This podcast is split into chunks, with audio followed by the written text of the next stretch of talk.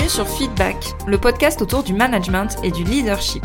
Je suis Elodie, manager depuis 14 ans, et ma mission, c'est d'aider les salariés et entrepreneurs à prendre confiance en elles pour manager sereinement leur équipe. Alors si toi aussi tu es convaincu qu'on peut avoir un management bienveillant et un leadership affirmé sans écraser les autres, abonne-toi. Tu trouveras ici tous mes conseils et retours d'expérience pour t'aider à devenir une des leaders de demain. Je te souhaite une agréable écoute. Hello hello Aujourd'hui, on se retrouve avec une interview de la reine du recrutement et de la délégation, j'ai nommé Sonia Laurembourg. Sonia, elle travaille depuis de nombreuses années dans le milieu de l'entrepreneuriat et elle est ce qu'on appelle une OBM, une Office Business Manager, c'est-à-dire qu'elle accompagne les dirigeants et dirigeantes d'entreprises à structurer leur activité et à faire pour eux toutes les étapes de recrutement et aussi de la gestion de projets. Je voulais inviter Sonia sur ce podcast parce que je sais qu'elle a testé mille et une façons de recruter et elle est habituée bah, à préparer ce genre de délégation et à préparer aussi l'onboarding des personnes qui étaient recrutées. Tu verras, c'est un épisode qui est bourré d'astuces, de conseils et surtout, comme on le dit à un moment, prends le temps de prendre des notes où que tu sois, bon, sauf si tu es au volant, bien évidemment, mais il y a beaucoup de valeur dans cette interview. Je te souhaite une très bonne écoute. Bonjour Sonia, je suis super contente de te recevoir aujourd'hui sur le podcast Feedback pour parler recrutement, délégation. C'est un petit peu ta spécialité. Et on se suit depuis quelques temps déjà sur Insta et je suis vraiment ravie de te recevoir ici parce que pour moi, tu es l'une des, des meilleurs, des mentors, ah. des euh, voilà, des personnes qui m'ont beaucoup inspirée pour toute cette partie-là. Donc je suis vraiment super contente de te recevoir aujourd'hui. Est-ce que déjà tu peux commencer à te présenter pour les auditeurs et les auditrices qui te connaîtraient pas? Raconter un petit peu ton parcours euh, pour qu'on puisse en savoir un petit peu plus sur toi et après on enchaînera avec les questions. Super. Mais écoute, tout d'abord, merci Elodie pour cette belle invitation. Merci de me recevoir. C'est toujours un plaisir et un honneur euh, d'intervenir euh, dans des podcasts. Merci beaucoup pour cette belle introduction. Alors, pour me présenter un petit peu, donc je suis Sonia Laurembourg, je suis online business manager. Donc ça, c'est le titre euh, facile et, officiel. Concrètement, j'ai un petit peu plusieurs casquettes. J'ai une casquette, moi je dis plutôt directrice des opérations plutôt que OBM je me reconnais un petit peu plus dans, dans cet aspect-là, bien que euh, je fasse quand même un joli 360 degrés quand j'interviens chez les clients. Mais je suis quand même très dans, dans la gestion des opérations.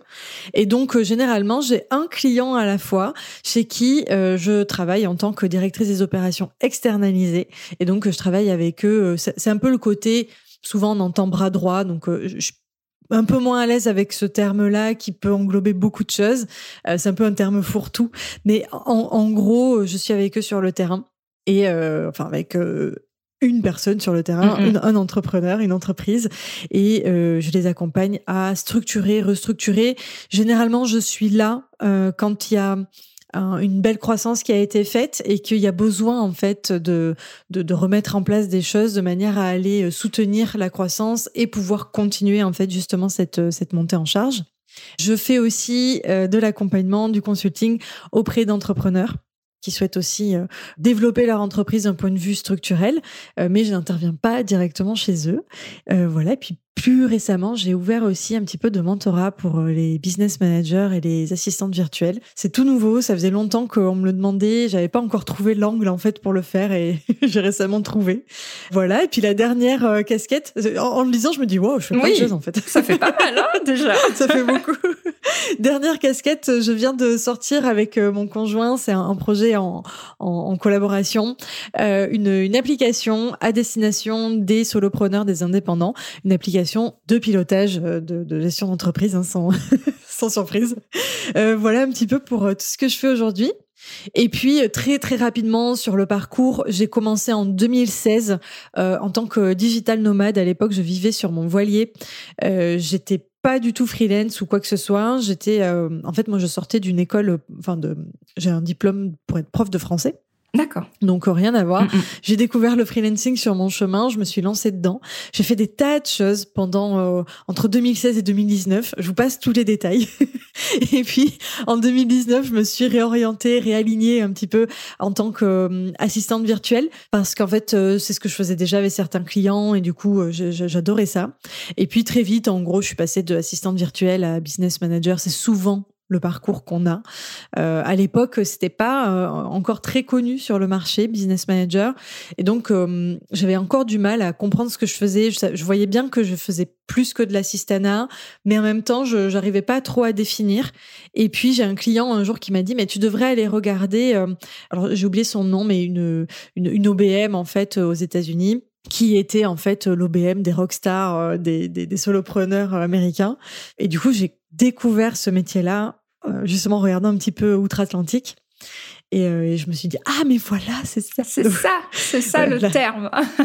De ce que je fais tous la, révélation a été à ce moment-là. Et puis bah du coup j'ai progressé dans cette voie euh, donc depuis de à peu près début 2020 quoi. Depuis début 2020 j'ai compris que j'étais au BM et je suis partie là-dessus.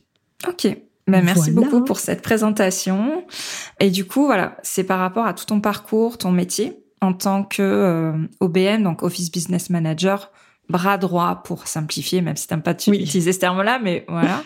Et en fait, tu as beaucoup parlé de délégation, de recrutement. Moi, ça fait un moment que je te suis euh, sur Instagram notamment. Et euh, on voyait bien que c'était quelque chose aussi qui te passionnait.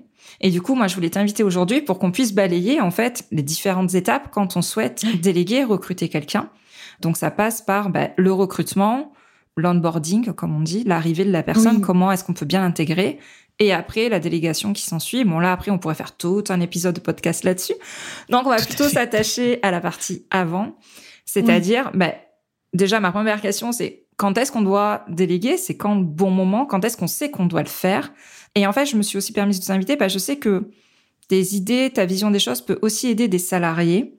Parce aussi, on peut être, euh, en mode euh, manager avec une petite équipe de deux trois personnes et on sait jamais vraiment quand est-ce qu'on doit intégrer une quatrième personne ou pas. Et je sais que tes conseils, que ça soit sur la délégation, le recrutement, l'onboarding, vont aider aussi des personnes qui sont dans le salariat et des personnes du coup qui sont aussi indépendantes. Donc ma première question, ça serait, mais quand est-ce qu'on sait qu'on doit passer le cap, que ça y est, c'est le moment de déléguer? Eh très bonne question et j'aime beaucoup aussi le, le fait de l'orienter un peu en tant que je suis manager et euh, en fait comment je sais que je dois déléguer. C'est rigolo parce que ça, c'est quelque chose que je vis moi personnellement du coup. Donc j'ai un peu les, les deux, euh, je vais pouvoir te partager les deux sides. Super. À la fois pour un entrepreneur qui se développe, bah, quand est-ce que c'est le bon moment? Et pour le manager, parce que c'est vraiment une question que je me pose bah, justement en ce moment chez le client chez qui je suis, où euh, c'est pas toujours évident en fait de faire la part entre ce qu'on doit déléguer et ce qu'on, enfin ce qu'on, ce qu'on peut déléguer plutôt et ce qu'on, ce qu'on devrait garder. Alors pour parler du solopreneur qui se développe, qui a encore jamais vraiment délégué, euh, il y a plusieurs, euh, il y a, je dirais qu'il y a plusieurs temps, plusieurs, plusieurs choses qui peuvent donner la puce à l'oreille de tiens, c'est, peut-être le bon moment pour moi de déléguer. premièrement, il commence à y avoir un, un flot de tâches vraiment indiscontinu et on est dans cette sensation de non, mais ça va bientôt s'arrêter, ça, ça, va se calmer, ça va se calmer, et ça ne se calme pas. Oui, spoiler alerte, c'est clair, ça se calme jamais. Généralement, quand on est en croissance, si vous avez entamé vraiment une phase de croissance, ça va pas se calmer, en effet. Alors, Attention parce que recruter dans l'urgence, c'est pas forcément, on en parlera peut-être euh, tout à l'heure, mais c'est pas forcément une bonne chose non plus. Mais en tout cas, c'est un indicateur. Tiens, je suis dans une phase de croissance et en fait, il se trouve que ça s'arrête pas vraiment. Premier indicateur. Deuxième indicateur, je dirais que c'est le chiffre d'affaires. Alors, Bien entendu, ce n'est qu'un indicateur, le chiffre d'affaires, mais je, je, je trouve qu'il y a quand même de, de, vraies problématiques structurelles qui arrivent en fonction des paliers de chiffre d'affaires. Et donc, j'ai la sensation par rapport à, à l'expérience de terrain, de, de ce que je vois de la majorité des entrepreneurs que j'accompagne et que j'ai accompagnés, c'est qu'il y a un premier palier qui va se faire aux alentours de 50 à 70 000 euros hors taxes par an.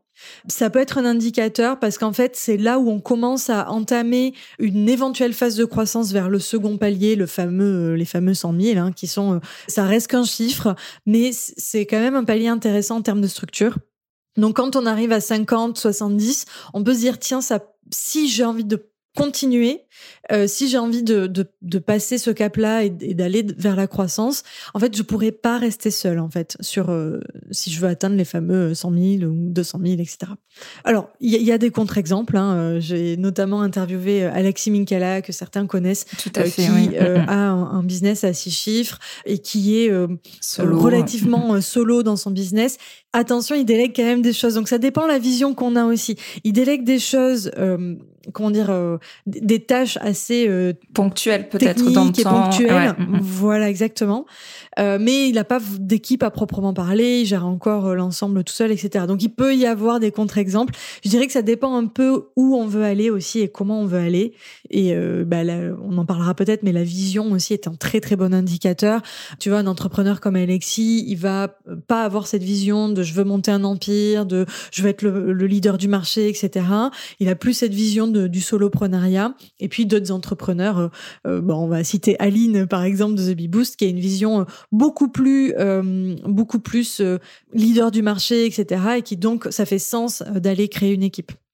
Pour la partie plus manager, donc je suis manager et je me demande en fait à quel moment c'est un bon indicateur de déléguer. Pour moi, un des indicateurs, notamment que je vis en ce moment, c'est euh, quand mais en fait c'est la même chose que l'entrepreneur hein. c'est quand on, on est un petit peu le l'entrepreneur de son équipe hein. moi je fais souvent ce parallèle là hein. Euh, quand on gère une équipe c'est un peu comme si on gérait une mini entreprise donc on va avoir un peu les mêmes ça. réflexes c'est pour ça que je me permets à chaque fois de faire les parallèles mais vas-y vas-y je te laisse euh, je te laisse C'est exactement ça. Et en fait, c'est la même chose. C'est-à-dire que moi, par exemple, je suis dans cette phase-là en ce moment. Et euh, quel est cet indicateur? C'est, ben, en fait, je n'ai jamais le temps de me poser sur les tâches, euh, les tâches, comment dire, euh, euh, long Stratégique. terme, Mm, mm. stratégiques. Je suis tout le temps sur le terrain avec l'équipe. Systématiquement, je suis soit en réunion, soit en train de gérer euh, euh, X, Y, Z, soit en train de gérer une urgence, etc. Et je, en fait, ma to-do ne se désemplit jamais parce que, en fait, j'ai jamais le temps de me poser dessus. Donc euh, la to-do du genre euh, se poser pour le prochain recrutement, euh, se poser sur la restructuration de XYZ, etc. Donc ça c'est un très très bon indicateur et en fait moi concrètement et du coup que ce soit en tant que manager ou en tant qu'entrepreneur, il y a deux aspects. Le premier c'est un, il y a une vague à passer, il y a un rush à passer, on le passe. On pourra pas faire de miracle à ce moment-là. Euh, donc passons ce, ce, ce rush-là, passons cette vague-là. Et ensuite par contre la priorité c'est vraiment de se poser, euh, de mettre un, gros stop les choses vont continuer de toute façon. C'est-à-dire que de toute façon, on sera constamment sollicité par l'équipe, par les clients, par peu importe. Donc ça ne s'arrêtera jamais. Donc il faut un peu faire face à ça et dire en fait soit à son équipe, soit ses clients, on s'entend, mais en tout cas organiser l'entreprise de manière à ce que euh, on ait du temps devant soi pour aller préparer la suite et préparer ces fameux recrutements. Et donc là, bah, c'est peut-être la question suivante, donc je vais pas trop l'anticiper, mais du coup, identifier ce qu'on a besoin de recruter, euh, de déléguer, pardon, et, euh, et recruter en fonction, quoi.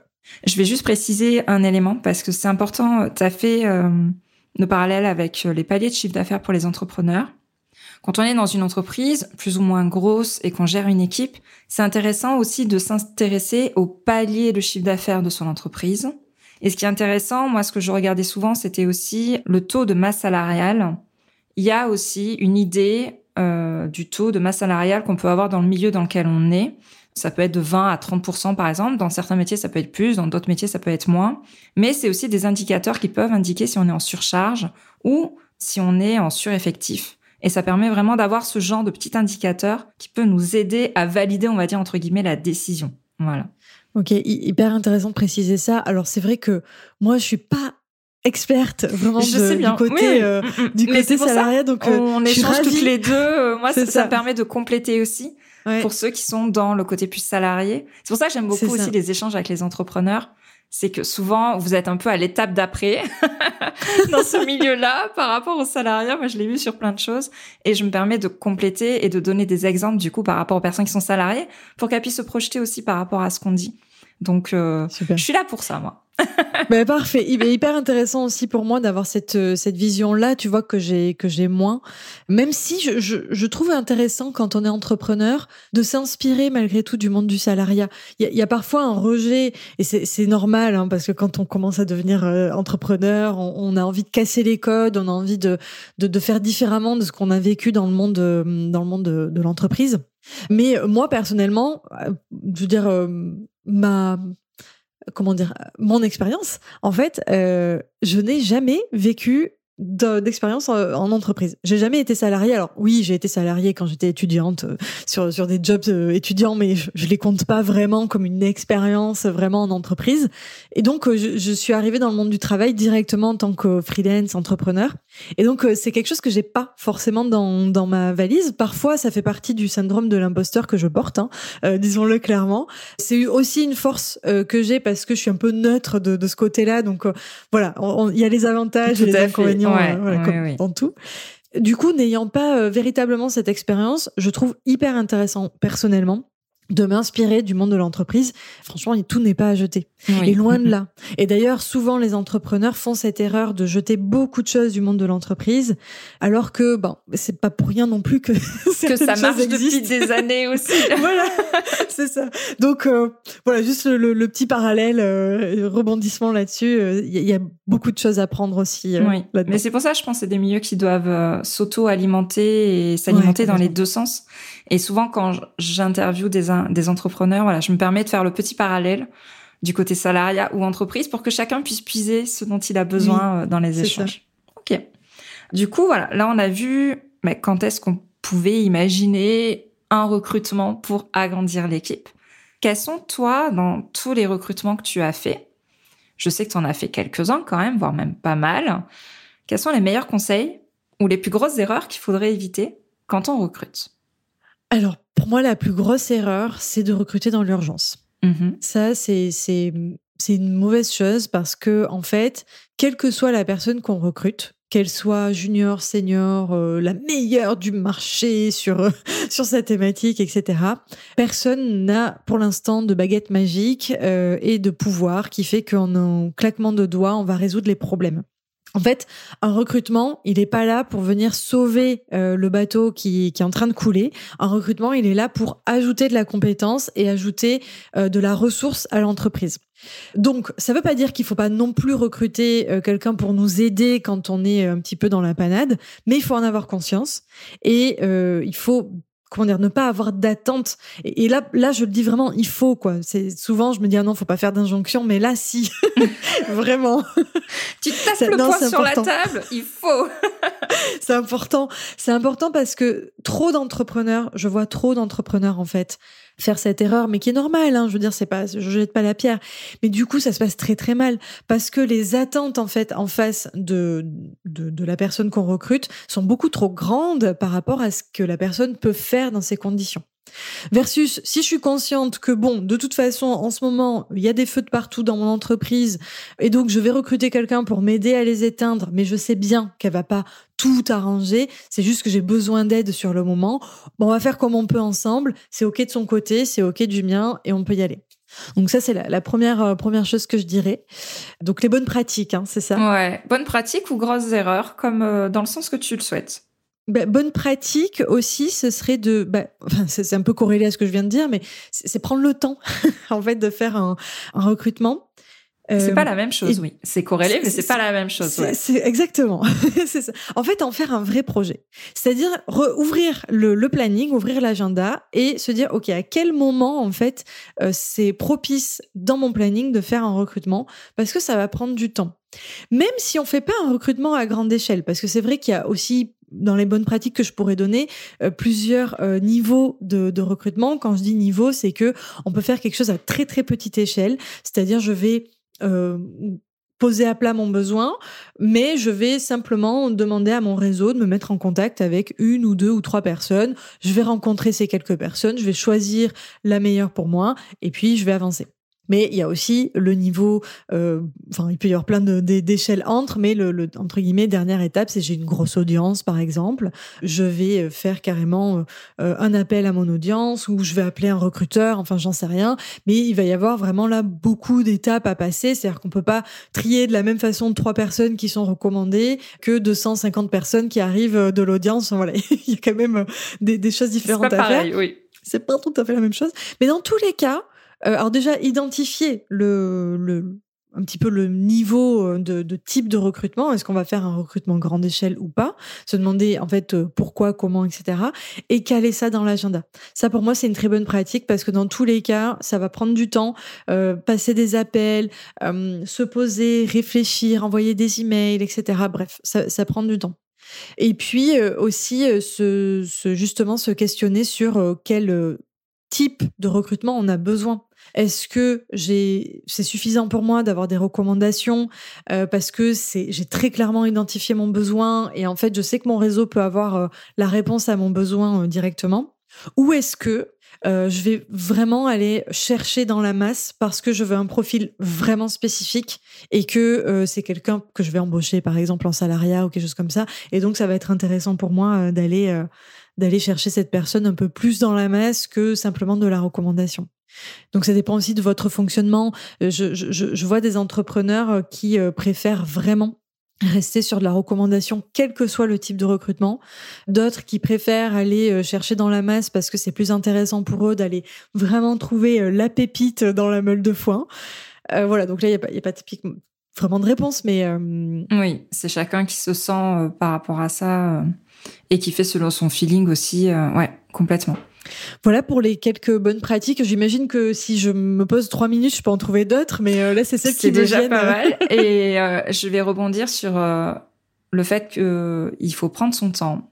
J'ai dit que c'est important que tu fasses la différence. Parce que oui, il faut pas recruter dans l'urgence, mais c'est pas parce que tu décides de faire le recrutement de façon pas précipitée et t'es pas débordé de partout, etc., qu'il faut pas prendre le temps de le faire correctement. Et souvent ça, on l'oublie. Moi, je me suis retrouvée combien de fois euh, à recruter? Alors même le dernier, celui que j'ai fait pour ma bras droit euh, Alice, je l'ai recruté un peu en mode urgence, mais j'ai pris le temps de le préparer, de le faire sereinement. Et combien de fois je me suis retrouvée dans mon poste de salarié de me dire ah bon ben ok le recrutement est validé, on y va. Mais en fait, on oublie de se dire que c'est une tâche supplémentaire dans son emploi du temps. Et en fait, on se dit qu'on va le caler dans déjà tout ce qu'on a à faire, et pas du tout, ça déborde. Ah Très clairement, entre les entretiens, le tri des CV, les, euh, les réponses à donner, les X entretiens qu'on veut faire, si on veut en faire plusieurs. Et on oublie qu'en fait, c'est un projet à part et qui prend, qui va prendre dans une semaine, euh, suivant la taille du recrutement, le nombre de personnes qu'on a, mais ça va bien prendre un tiers de notre temps dans une semaine, quoi. Ah oui. Facilement. Minimum. Ouais, minimum. Or, c'est quelque chose qu'on n'anticipe pas du tout la plupart du temps, enfin les premiers qu'on fait. Donc, euh, c'est pour ça que c'était intéressant pour moi que tu parles du fait que c'était un projet et qu'il fallait prendre le temps de le faire parce que on se dit ok on prend la décision de recruter mais on oublie souvent euh, bah, tout le temps que ça prend derrière pour tous les entretiens l'annonce les CV etc etc moi j'ai j'ai pu faire des recrutements où on recevait 200 CV en un jour. Donc euh, c'est c'est pas gérable en fait. Euh, si on n'y consacre que une heure dans sa semaine très clairement voilà. Donc prévoyez du temps pour ça pour le faire correctement donc euh, j'ai bien aimé le conseil par rapport à ça parce que les premières fois, on le capte pas forcément. oui, et, même pour un entre guillemets petit recrutement. Euh, là, je, suis en plein dedans euh, pour pour ma cliente. on recrute des, des closers. Et en fait, c'est un petit recrutement dans le sens où, en fait, tous les closers nous ont été recommandés et on en a vu, je crois, on en a fait trois, quatre, on a fait cinq entretiens. Donc c'est pas non plus très gros. On n'a pas fait de comment dire, on n'a pas fait de, de, de, candidature avant. Enfin, ça a vraiment été le bouche à oreille. Et on a simplement pris rendez-vous avec les personnes, on les a reçus, on leur a posé des questions. j'avais préparé un petit peu le terrain avant, mais c'est, entre guillemets, c'est rien. oui, mais les entretiens, c'est quand même long. C'est long. C'est déjà pas mal, hein c'est pas mal. Et en fait, ça prend, euh, ça prend aussi beaucoup de charge mentale. Ça prend du temps, de, de réflexion. Euh, bref, même quand ça paraît entre guillemets petit, ça reste quand même conséquent dans, dans une semaine, dans, dans ce que ça prend comme, comme temps. Je ferai juste une petite distinction avec un recrutement en quelque sorte qu'on peut faire entre guillemets juste je mets un gros guillemet à ce mot juste, pour déléguer une tâche spécifique. Oui. Par exemple. Tu fais très euh, bien de préciser. Oui. Eh ben, parfait. Par exemple, je vais déléguer une page de vente à un copywriter ou je vais déléguer le montage de mon podcast à un podcast manager. Ce genre de choses-là, c'est, je trouve, relativement différent parce que là, on va avoir euh, le, le, le, l'entrepreneur, enfin le freelance en face de nous, qui va aussi faire son job euh, entre guillemets dans le recrutement. C'est-à-dire que souvent, et c'est ce que je vous conseille d'ailleurs si vous êtes freelance, c'est que ils vont prendre le temps de faire une proposition, etc. En fait, là, on est plus dans le dans la position de client. Oui, fournisseur client, c'est exactement ce que j'allais dire, tout à fait. Que de recruteur euh, véritablement recruteur. Donc, ça prend un petit peu de temps aussi, mais ça va surtout en prendre après, parce que bah du coup, il va falloir donner beaucoup d'informations. Je pense au copywriter, et bah, il va falloir euh, le nourrir ce copywriter si on veut qu'il fasse du travail. Euh, pareil pour un monteur. Alors ça demande peut-être un petit peu moins de travail, mais il faut quand même falloir lui expliquer avec quel logiciel on travaille, etc. Bref, il va falloir l'onboarder techniquement. Donc c'est surtout du temps après que ça prend ce type de, recrutement versus intégrer quelqu'un à notre entreprise, même si c'est un freelance. Là, ça va véritablement prendre du temps. Mm, mm. Voilà pour le, le petit distinguo. En fait, il faut voir si on fait un recrutement ou si on va travailler avec un prestataire. Moi, j'aime bien le dire comme ça. C'est des tâches très précises et même je vais faire aussi le parallèle entreprise, on va avoir des prestataires qui vont intervenir sur des missions à durée déterminée, on va dire deux, trois mois, refaire un site internet, mettre en place un e-commerce, travailler sur la mise en place d'un logiciel, ce genre de choses. Là, on parle pas vraiment d'un recrutement, on va faire plus un benchmarking, on va dire des possibilités, des différents prestataires qu'on pourrait euh, appeler pour ce genre de mission. Pour moi, voilà, c'est pas vraiment un recrutement, c'est un travail de client à fournisseur et effectivement, comme tu dis, la personne en face va faire une grande partie du boulot parce que lui, il va vendre sa prestation. Donc, on mm. va aussi prendre bah, tous ses codes, sa façon de travailler aussi et s'y caler un petit peu. Donc, effectivement, voilà, il y a le côté prestataire et le côté j'intègre quelqu'un dans mon équipe pour travailler à mes côtés de façon vraiment continue. Exactement, c'est ça. C'est avec le prestataire, on va se laisser porter par ses process, euh, versus quand tu intègres quelqu'un, tu vas faire rentrer cette personne dans, dans tes process. Euh, Et du, coup, je, je tiens, je, autre, je réponds à la question précédente. Autre bonne euh, pratique, un, très important d'avoir un peu posé les choses en termes de process, euh, structure, système, etc. avant. Ça ne veut pas dire que tout soit parfait. Euh, D'ailleurs, souvent, le, le, la personne qu'on recrute est là pour nous aider à travailler sur ça. Euh, mais au moins avoir posé à plat, avoir conscience des choses qu'il y a avoir un peu mis son cerveau sur le papier ou dans, dans un logiciel, de manière à ce que justement, quand la personne arrive, elle est en mesure, quand elle prend les clés, de voir un petit peu ce qu'il y a, euh, parce que des fois, c'est tellement flou que c'est très très compliqué pour euh, les, les, les, collaborateurs de, de, rentrer. Quoi. Ouais. complètement. Il y a un gros travail à faire de process, préparation, tuto, euh, papier, filmé, peu importe, mais le strict nécessaire, c'est cool si c'est préparé. Alors des fois, quand on est dans l'urgence, on n'a pas le temps, mais c'est bien si ça peut être préparé au maximum parce que ça va nous faire gagner du temps derrière, d'être moins sollicité et la personne rentre carrément avec des pantoufles dans notre entreprise et c'est ah, super agréable, voilà, pour la personne en face. Si on arrive à faire ça, c'est tant mieux. Juste une question aussi sur le recrutement. Il y a, on va pas dire un grand débat, mais moi en tout cas c'est une question que j'ai souvent face à deux, trois candidats un peu similaires, sur quel point on va prioriser le recrutement? Est-ce que toi, tu conseilles de plutôt prioriser les hard skills, c'est-à-dire les compétences techniques, hmm. ou est-ce qu'il vaut mieux prioriser les soft skills, donc c'est-à-dire les compétences plus relationnelles? Est-ce que tu parles l'idée que il vaut mieux recruter quelqu'un d'ultra technique et ultra compétent, même s'il n'a pas l'état d'esprit qu'on recherche, ou est-ce qu'on part de l'idée que bah, peu importe les compétences techniques, même si c'est pas le bon diplôme, la bonne formation, ou qu'on sent qu'il est un petit peu moins bon que les autres, mais qu'il a les valeurs et l'état d'esprit qui correspond exactement à ce qu'on cherche, donc on va pouvoir le modeler comme on le souhaite. Voilà. Il y a un peu cette distinction. Chacun a un avis très différent, donc ça m'intéresse d'avoir le tien sur ce sujet. Alors moi j'ai un avis, comment dire, euh, gradé, c'est-à-dire, euh, il y a plusieurs strates. Déjà, ça va, pour moi, ça va dépendre du besoin de l'entrepreneur. Euh, parce que prendre quelqu'un de junior, je suis complètement d'accord que, en fait, les, compétences, ça s'apprend. Il y a rien entre guillemets de compliqué. On s'entend. Après, chacun ses zones de génie. Mais euh, pour quelqu'un qui va avoir, par exemple, une tendance à aller vers euh, le montage vidéo, il a déjà quelques skills. Honnêtement, apprendre et progresser, c'est absolument pas un problème. Donc, là, la première question à se poser pour moi, c'est de quel niveau j'ai besoin. Parce que euh, faire progresser quelqu'un, comme on l'a dit, ok, c'est absolument pas un souci, mais ça demande du temps. Et donc, en fait, des fois, c'est comment dire, c'est lourd pour, pour un entrepreneur de recruter un junior parce que derrière, il va devoir le faire monter en compétences et il n'a pas forcément le temps pour ça. Donc ça, pour moi, c'est une première question à se poser de est-ce que je privilégie en quelque sorte le hard skills ou le soft skills? Donc voilà, le niveau de hard skills, pour moi, il se définit déjà là-dessus. Ensuite, euh, quand je recrute, j'aime bien faire de la manière suivante. Donc, un, j'évalue le niveau de hard skills dont j'ai besoin. Est-ce que là, sur ce poste-là, j'ai vraiment quelqu'un besoin de quelqu'un euh, de, de senior ou pas? Et à partir de là, je vais recruter euh, d'abord au hard skills. C'est-à-dire, je vais vraiment faire le tri là-dessus. Je vais pas dire presque sans me préoccuper de la personnalité de la personne. C'est c'est pas vrai. Je regarde quand même. Mais même en termes de personnalité, de soft skills, euh, c'est des critères très euh, très euh, technico-techniques quoi. Voilà, donc c'est c'est c'est plus euh, plus comme ça. Et le côté soft skills, pour moi, il apparaît qu'en dernier dernier lieu.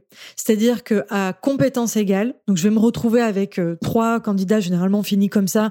J'ai trois candidats qui ont entre guillemets les mêmes compétences techniques, donc qui vont répondre à mon besoin euh, de base, en fait, il y aura, y aura pas de mauvais recrutement. À partir de là, je peux plus faire d'erreur parce que j'ai bien, euh, j'ai bien identifié euh, le niveau entre guillemets de compétences dont j'avais besoin. J'ai bien fait mon tri et donc ces trois personnes répondent à mon niveau de compétences euh, dont j'ai Quoi besoin. qu'il arrive, oui. Quoi qu'il arrive, ce serait un bon recrutement. Et après, par contre, c'est super important de se sentir à l'aise avec les personnes qui travaillent avec nous, d'autant plus quand on est une toute petite entreprise, TPE, PME, euh, solopreneur, c'est absolument nécessaire parce qu'on est avec eux, même, en, en, distanciel, on est avec eux quand même super régulièrement. Donc c'est à partir de là que j'ouvre vraiment la, la valve. ok, soft skills, euh, on, ouais. soft skills, on va aller approfondir là-dessus et où on, on, faisait quelque chose avec Aline que j'aimais beaucoup quand on faisait les recrutements euh, chez elle et que du coup je, je reproduis maintenant euh, quand quand j'ai l'occasion de faire des, des recrutements à aussi grande échelle, c'est que on termine en fait à la fin avec ce qu'on appelait, euh, enfin ce qu'elle a appelé un speed recruiting. Donc à ce stade-là, on a trois profils, trois où on sait que de toute façon le travail sera ce qu'on attend. Et donc, on va faire un très bref rendez-vous de 15 minutes avec la personne, avec des questions entre guillemets toutes bêtes, du genre euh, thé ou café, euh, c'est quoi ta meilleure destination de vacances, euh, si je te dis ça, tu me réponds quoi? Et donc, l'idée, c'est que la, la, personne réponde du tac au tac. Il n'y a pas de mauvaise réponse, vraiment pas. Là, pour le coup, on n'attend absolument rien. Mais la question, c'est de se dire comment je me suis sentie avec ses réponses. Est-ce que j'avais envie d'en savoir plus? Est-ce que quand elle a dit ça, j'étais genre trop d'accord avec elle ou ou là moi je suis pas du tout comme ça? Et donc là c'est vraiment pour aller chercher le match humain entre entre les personnes et ça marche super bien. Franchement okay. euh, les, les, les deux recrutements qu'on a fait, alors elle elle en a fait un, en troisième où j'étais pas encore là, euh, où j'étais plus là pardon, mais les, les deux recrutements que j'ai fait comme ça chez elle, ça fonctionnait vraiment euh, okay. du tonnerre quoi.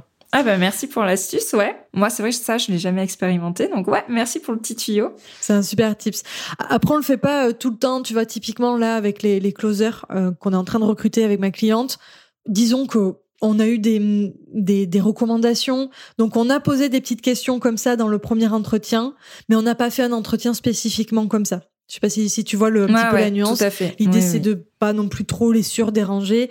Euh, mais quand les personnes rentrent vraiment dans un, un, process un processus, plus, ouais. voilà, de recrutement, ils savent qu'il va y avoir plusieurs étapes, qui vont passer l'étape 1, l'étape 2, l'étape 3. Ben, du coup, c'est intéressant de les, euh, de, de faire ça. Voilà, tout simplement. Ouais, merci beaucoup pour l'astuce, j'aime beaucoup.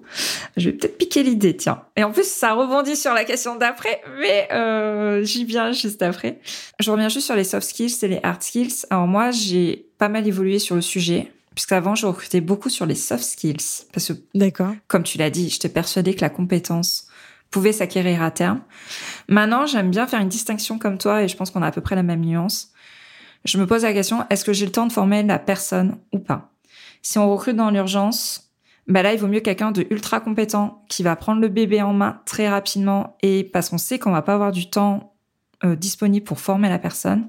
Si par contre on sait qu'on va pouvoir l'accompagner comme il faut, prendre le temps de la former, de lui montrer tout ce qu'on sait faire, bah là, le côté hard skills c'est moins important et on va plus fait. aller chercher le côté soft skills. Voilà. Moi, j'aime bien faire cette distinction-là, mais il m'a fallu des années pour y arriver parce que, euh, bah, alors le recrutement, je tiens déjà à déculpabiliser tout le monde. Ce n'est pas une science exacte, loin de Non. là. On va se tromper, c'est sûr et certain. Je pense que c'est l'un des métiers entre guillemets où euh, c'est sûr et certain qu'on va se tromper. Voilà, donc on n'est pas un mauvais manager, on n'est pas un mauvais recruteur, on n'est pas un mauvais entrepreneur si on se trompe sur un recrutement, pas du tout. parce que de toute façon, les personnes sont là aussi pour se vendre. Donc, on peut aussi découvrir plein de choses après. Tout à Mais fait. du coup, voilà, j'ai mis pas mal d'années pour réajuster, on va dire, ce curseur entre soft skills Mhm. et skills. Et je vois qu'on est assez, assez raccord là-dessus. Oui. Je, je, je rajoute euh, aussi une chose, tu, tu m'y fais penser, tu vois, là je travaille avec une cliente en, en consulting qui se pose la question justement, est-ce que je prends un junior ou un senior? Le temps, elle l'a. C'est pas tellement une question de temps pour elle. Par contre, comment dire, le fait de faire monter les gens en compétences dans son entreprise, ça lui prend énormément d'énergie et de charge mentale. Et donc, du coup, euh, le conseil que je ai donné, c'est plutôt prends quelqu'un de senior, parce que même si tu as le temps de le faire, bah, en fait, euh, tu recrutes quelqu'un pour te décharger de la charge mentale, mais si tu la gardes avec euh, les problématiques de montée en compétences, ça, ça va rien changer à ton quotidien. Donc, il y a aussi cette petite nuance-là ouais, qu'on peut ajouter. Merci beaucoup, ouais. Sur le côté euh, envie et énergie, ou est-ce que c'est quelque chose, effectivement, qui nous anime ou pas? Je sais qu'il y a aussi beaucoup de personnes qui aiment bien prendre des apprentis. Oui. C'est pas parce que tout le monde chose. le fait qu'on va le faire. Hein. Euh, ça, c'est aussi dans l'envie de transmettre des compétences, ce genre de choses. Mais si c'est pas notre kiff, ben c'est pas notre kiff, quoi. Hein. C'est pas grave. C'est ok sur ça. ça. Ouais. Oui, oui. Mais il faut pas regarder que le côté financier avec euh, les, stagiaires ou les, ou les alternants. C'est vrai que ça, ça donne envie, euh, surtout quand on est solopreneur. Puis en plus, il y a plein d'aides. Alors, je sais pas si elles sont encore d'actualité, mais il y a eu à un moment donné énormément d'aides de l'État, ce qui fait que en termes de budget, on avait quelqu'un à quasi temps plein dans l'entreprise pour euh, franchement rien, quoi, quelques centaines d'euros par par mois. Donc c'est très très attractif. Mais par contre, j'en ai vu s'épuiser. Hein, Et oui, ouais, avec ouais. ça. Donc euh, voilà, faut vraiment faire attention. Mm, mm, complètement. C'est bien de voilà réfléchir au temps qu'on a de disponible et comme tu dis à l'énergie que ça nous prend ou pas de transmettre et de former quelqu'un.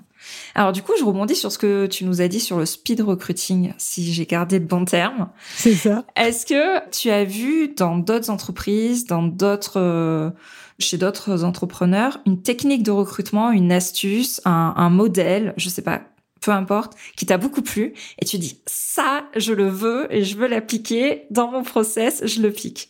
Ça serait quoi? Alors un, deux, trois, peu importe, euh, voilà.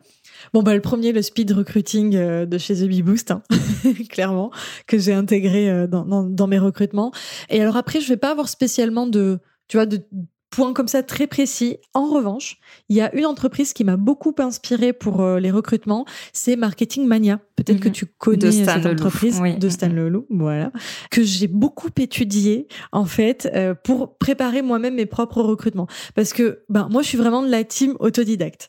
Donc je me suis aussi formée officiellement euh, auprès de, de, enfin dans des formations auprès de mentors, coachs, etc. en management et, et gestion de projet. Mais j'ai quand même appris énormément de choses toute seule sur le terrain parce que, ben, comme je l'ai dit, je ne sors pas d'une école de management ou autre. Et franchement, les recrutements de Stan Leloup, moi je vous les conseille euh, de les suivre quand il en fait. Et si vous cherchez à faire des recrutements, ils sont pépites. Et en fait, j'en ai analysé euh, plusieurs. C'est-à-dire que je, je prenais, euh, je regardais l'ensemble de la fiche de poste, comment elle est fichue, l'ensemble du questionnaire. J'allais euh, suivre, enfin remplir le questionnaire sans, sans le valider, bien sûr, parce que pour voir les c'est pas de oui, voilà. Donc, pour voir évidemment, les questions et les Exactement. étapes et comment c'était construit, ouais. C'est ça. Donc bien sûr, j'ai pas accès à l'ensemble après du recrutement et des diverses étapes, mais ça donne déjà une très bonne idée. Et ce que j'ai fait à un moment donné, ce que je vous invite euh, aussi à faire, c'est euh, de m'abonner à certains entrepreneurs où je sais qu'il y a des recrutements régulièrement et comme ça je reçois les newsletters avec les recrutements et du coup ça permet d'aller les analyser un petit peu. Et il y a toujours des bonnes choses à prendre en fait. Euh, je pense par exemple à une entrepreneur, bah tiens si j'ai un un, un tips à ouais. communiquer, une bonne idée, qui fait sa fiche de poste sur le modèle d'une page de vente. Et je trouve ça hyper intéressant parce que bah, l'idée c'est aussi de vendre son entreprise. Alors faut pas euh, comme une vraie page de vente hein, euh, mettre de, des mensonges ou autre. Mais je trouve ça vachement sympa parce que sur le la fiche de poste en fait il y a euh, des personnes de l'équipe qui euh, font une petite vidéo un petit témoignage. Euh, il y a aussi des témoignages des clients. Donc c'est à dire bah en gros comment ça se passe dans l'entreprise? C'est pas juste une espèce de papier un peu froid en mode voilà l'entreprise et ses objectifs et tatata ta, ta. Ça, ça va plus loin et je trouvais ça vachement sympa et donc, ouais, je dirais que le, le, meilleur conseil que je pourrais donner là-dessus, c'est ne pas hésiter à aller regarder les recrutements des autres entrepreneurs. Et aussi, très bonne euh, piste euh, que, que je regarde de temps en temps, c'est euh, les, les plateformes type Welcome to the Jungle, bon, qui sont des plateformes de recrutement spécialisées. Donc, c'est un peu plus lisse dans le sens où les recrutements sont quand même un peu comment dire formaté. Euh, mais il y a des bonnes choses à prendre parce qu'il y a des entreprises qui essayent malgré tout euh, de, se présenter de manière un peu originale, de demander des choses originales à leurs candidats, etc. Et euh, voilà. Donc en gros, je dirais que pour faire un recrutement, l'idéal, si c'est un gros recrutement pour soi, c'est de prendre le temps, on l'a déjà dit, et du coup de faire une première phase un peu comme ça de recherche, d'aller s'inspirer sur tiens quelles sont les bonnes pratiques de recrutement que je peux aller chercher sur le marché, quoi. Alors, je rebondis sur ce que tu as dit. Effectivement, l'idée de la page de vente est pas mal, dans le sens, moi, je retiens le fait de vendre son entreprise. On passe maintenant à une génération où euh, ben, le marché du travail est quand même en train de se contracter. Garder ses talents, c'est compliqué, et trouver des bons talents, c'est compliqué. Donc, c'est important de ben, montrer tout ce que l'entreprise peut apporter aux candidats Là, je parle de façon générale dans l'aspect aussi salarié. Moi, j'ai clairement vu des différences dans des annonces que j'ai moi-même publiées pour euh, la PME dans laquelle je travaillais entre, on va dire, quelque chose de plus formaté, plus classique, et vraiment là où je mettais en avant, ben, la culture d'entreprise, ce qu'on amenait, notre histoire, puisqu'on était torréfacteur de café, une histoire familiale, donc c'était, on avait beaucoup d'éléments à mettre en avant. Et donc, il faut essayer de se démarquer parce que les gens répondent à plein, plein, plein euh, d'annonces. Euh, donc, c'est important de leur donner envie de travailler avec nous. Et ça va créer un engagement, de leur montrer la culture d'entreprise qu'il peut y avoir. Donc c'est important effectivement de mettre en avant ce que le candidat va retrouver s'il rejoint l'entreprise.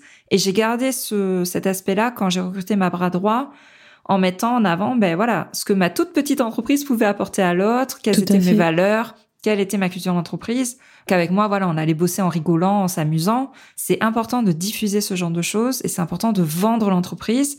Et en plus, on peut croire qu'on travaille dans des entreprises très connues. Ben, pas forcément.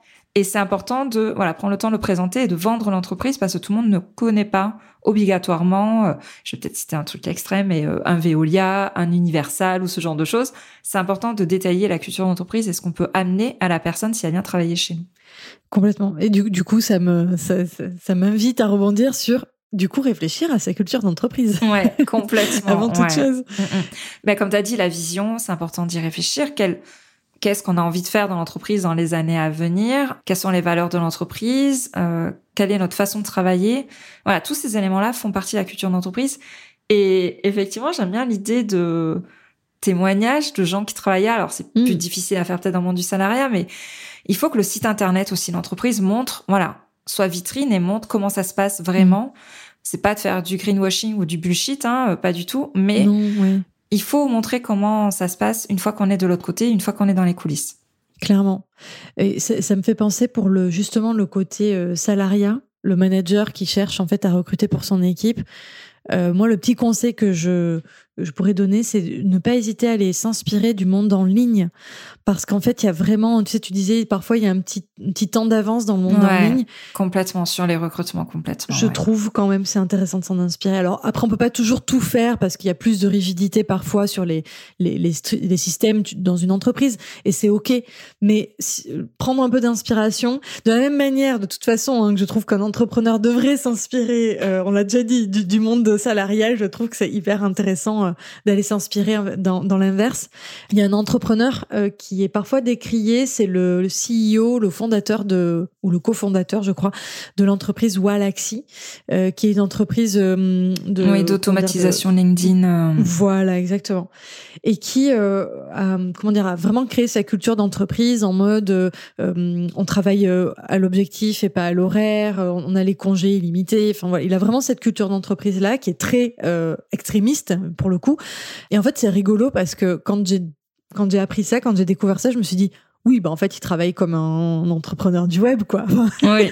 c'est-à-dire, nous, enfin, c'est vrai, on, travaille vraiment comme ça. C'est-à-dire, comment on travaille avec des freelances. Et c'est un très beau challenge qu'il a fait parce qu'il a réussi en fait à mettre tout ça euh, avec des salariés. En plus, euh, avec toute la complexité administrative, etc. Ouais, du cadre légal, oui. c'est ça, bravo à lui. Mais du coup, quand j'y réfléchis juste en surface, au-delà de tout l'aspect technique, je me dis, ben oui, enfin, je veux dire, ben nous, c'est ce qu'on fait déjà, quoi. Les freelances, de toute façon, ils ont pas de congé ou congé limité, enfin, ils font bien ce qu'ils veulent. Euh, on s'en fiche complètement de s'ils prennent euh, 4 heures ou 15 heures pour faire euh, leur travail tant que le travail est fait. Et du coup, je trouve ça très intéressant pour une entreprise d'aller s'inspirer de tout ça. Il y a forcément le cadre légal derrière qui parfois peut coincer, mais euh, voilà, je, pense que ça peut apporter pas mal. Ouais, Ben, rien que moi, j'ai bien vu tout ce que l'entrepreneuriat m'a apporté pendant les deux ans où j'ai fait les deux en parallèle. Ouais, l'entrepreneuriat en ligne est en avance sur pas mal, pas mal de sujets. Mais comme l'inverse aussi, euh, voilà, les entreprises sont très loin aussi sur d'autres aspects de structuration euh, et tout. Et effectivement, c'est c'est hyper intéressant d'ouvrir un peu son esprit et de regarder ce qui se fait ailleurs ou même si c'est très décrié, ce qui peut se faire aux États-Unis. Euh, voilà, j'ai beaucoup aimé le livre euh, sur la culture Netflix parce que oui, c'est très extrême comme tu dis sur certains points, mais c'est hyper inspirant euh, pour aller de l'avant et se dire qu'il y a des choses qui sont possibles. Donc oui, on peut sortir un peu du cadre un peu trop serré, un peu trop légal au niveau des recrutements si on est salarié, mais vraiment ouais, montrer que l'entreprise a quelque chose à apporter et et on peut tester et mettre en place pas mal de choses effectivement en s'inspirant de ce qui se passe dans des petites bulles comme ça, euh, comme l'entrepreneuriat. Je te rejoins complètement là-dessus. Du coup, on a recruté notre perle rare, ça y est, on a trouvé. Et ma dernière question euh, par rapport à ce sujet-là, ça serait ben, le recrutement. On peut se dire qu'il s'arrête là, mais en fait, pas du tout. C'est presque là où il commence. J'exagère à peine. J'exagère à peine.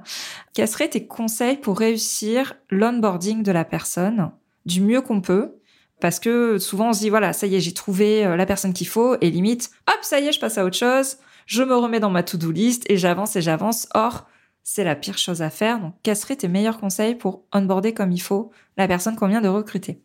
J'allais justement dire déjà ne surtout pas faire ça. Ouais, déjà. surtout pas.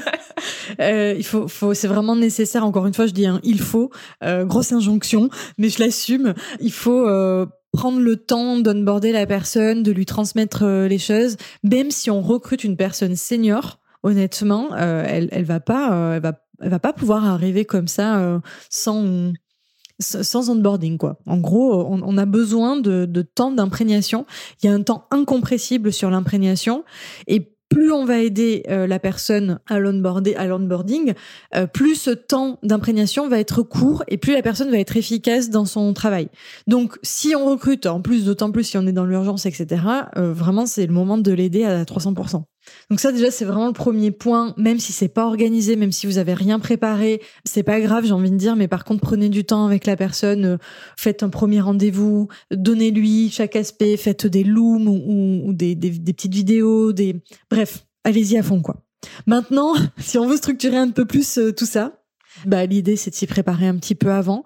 Pour moi, les quelques indispensables, en fait, idéalement, l'onboarding, il est prêt avant même d'avoir commencé le recrutement. C'est-à-dire qu'en même temps où on fait la ah, fiche de poste... Tu vas aussi loin que ça. Ok. dans un monde idéal. Je l'ai pas toujours fait. Mm, mm. Euh, je, donne plusieurs exemples. Euh, le dernier recrutement que j'ai fait chez The Bee Boost, je l'ai fait parce que c'était vraiment un projet qui était prévu et on, on a pu l'anticiper. Donc tout était prêt ou quasi prêt. Après, il y a toujours des choses à, j'en sais rien, les contrats, les machins, finaliser. Mais en tout cas, tout était euh, prévu sur le papier, point 1, point 2, point 3, avant.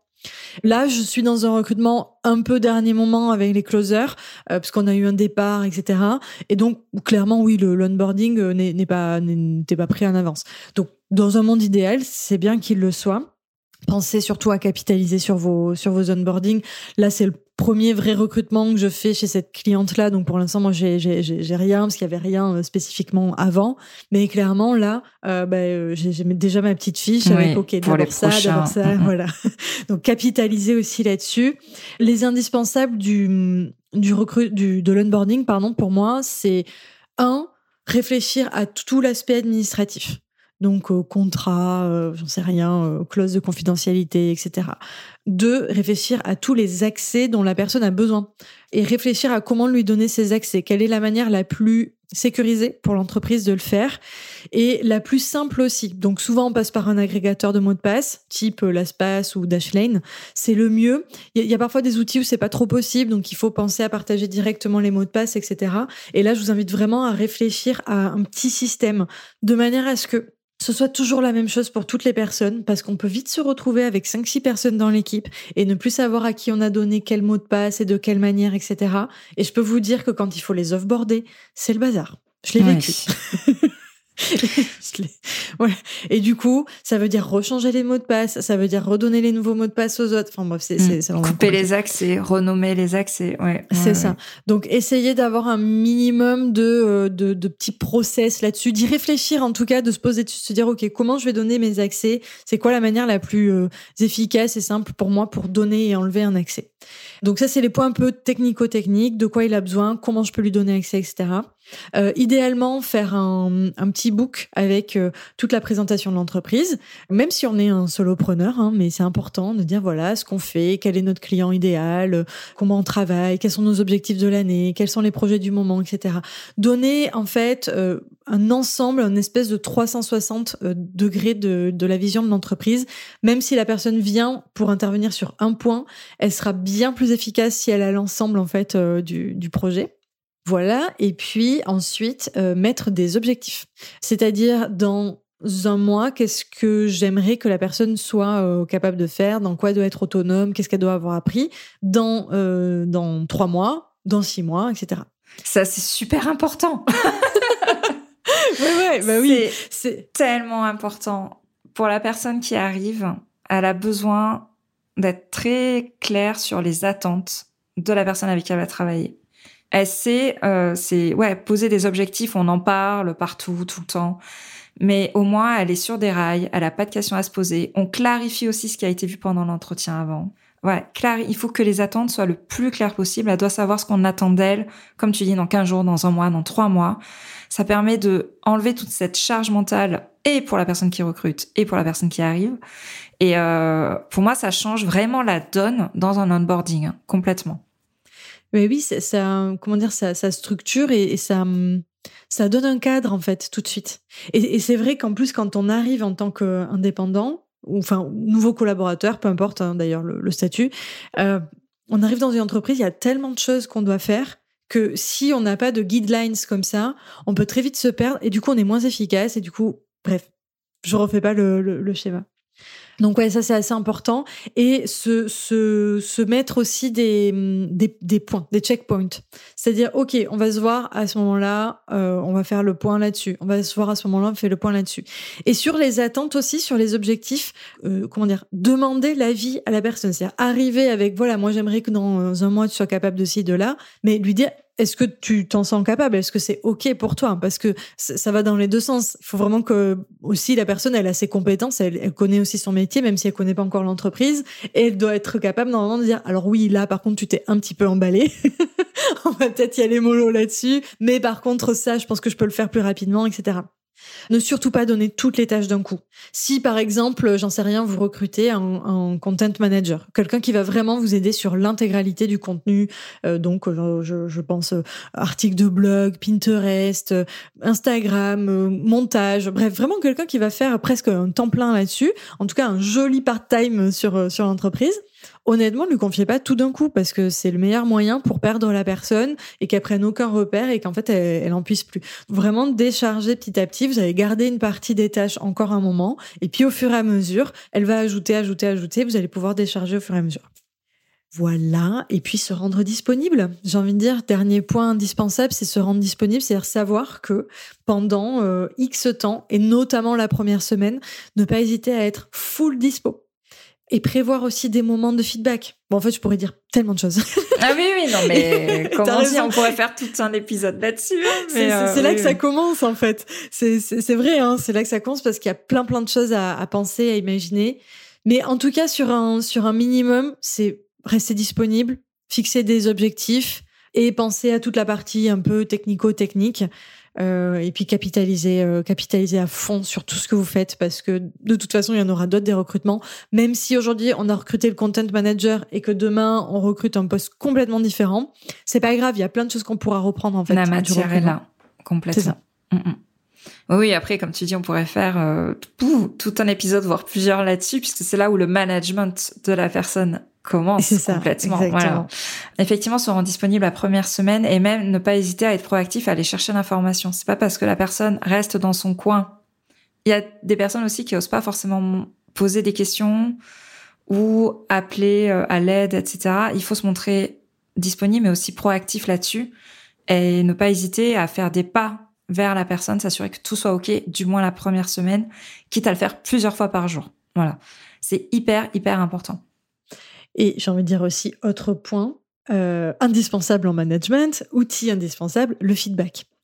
On a tendance à faire des feedbacks seulement négatifs ou correctifs.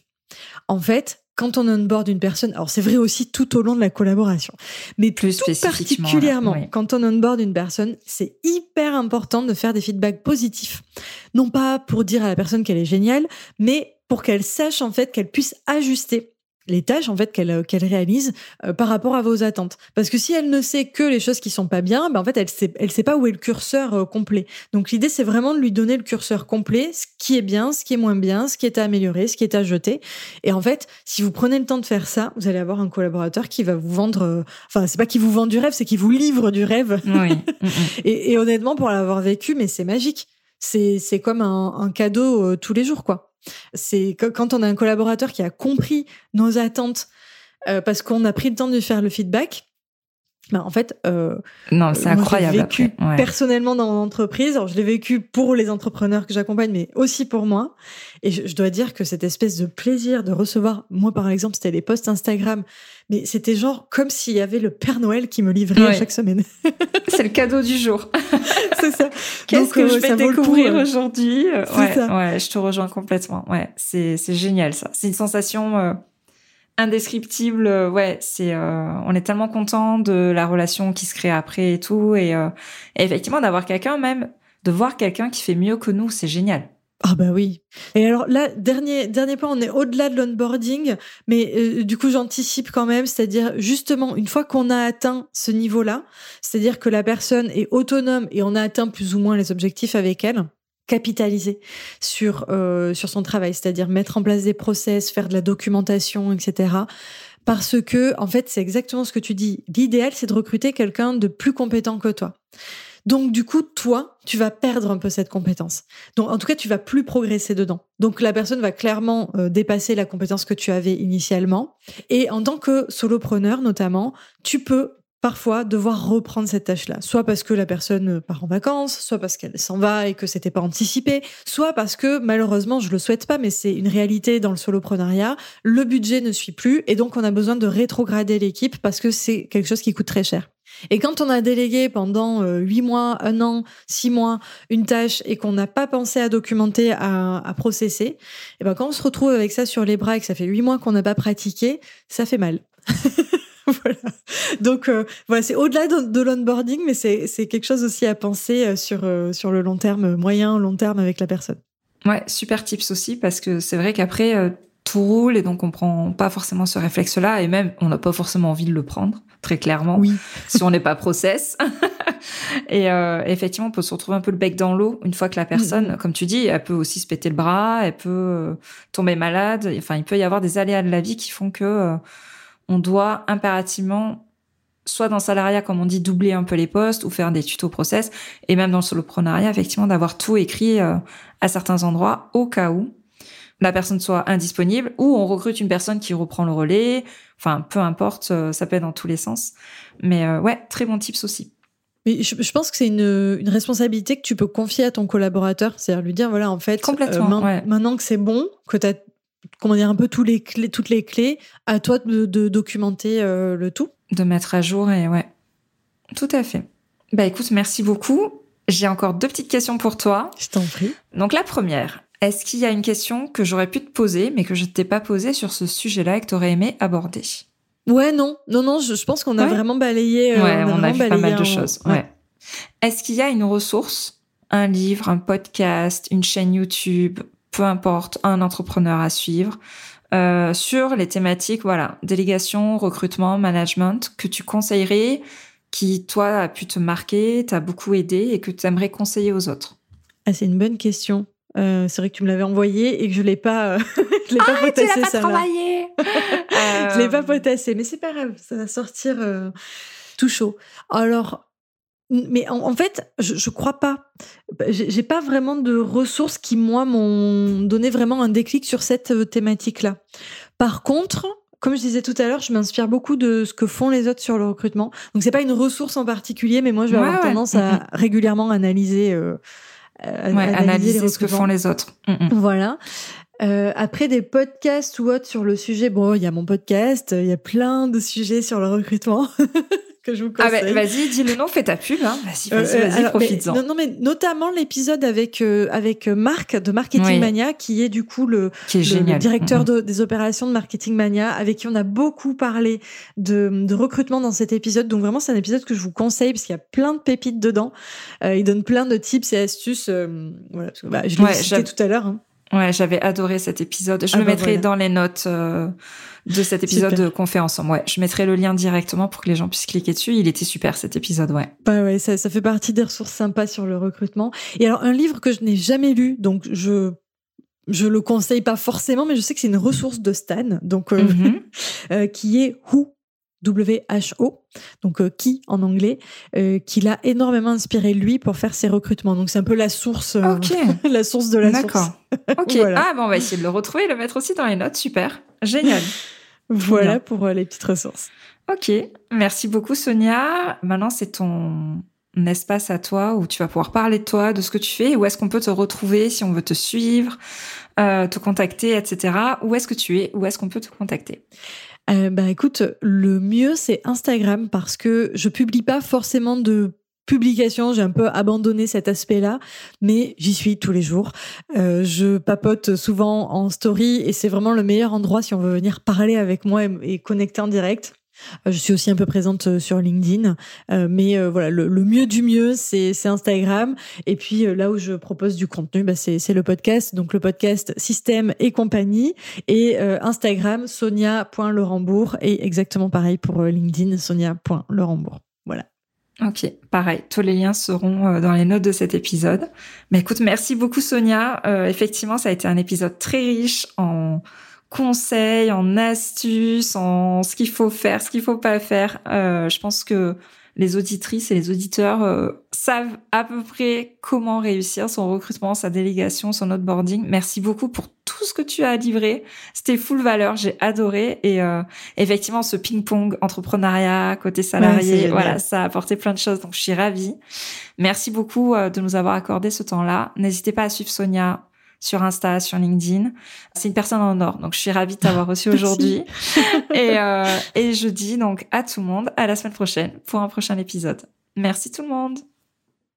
J'espère que cette interview t'aura aidé à réfléchir et à structurer ton futur recrutement et ta future délégation. Si tu veux aller encore plus loin et que tu veux gagner du temps, n'oublie pas qu'il y a mon offre Délégation Express qui est là pour ça. Avec Délégation Express, je t'aide à recruter ton futur allié business en moins de 5 jours. Oui, oui, tu as bien entendu. Je te mets à disposition en fait tous mes process de recrutement. Que ça soit le choix des tâches à déléguer, je vais t'aider aussi à faire une fiche de poste en moins de 15 minutes. Tu auras aussi tous mes templates d'annonces pré-remplis pour te faire gagner un max de temps. Je te donne aussi toutes les questions ou exercices que tu peux poser à la personne que tu souhaites recruter, aux différents candidats. Tu verras, il y a une base de données de plus de 50 questions et exercices triés par personne et par profil recherché.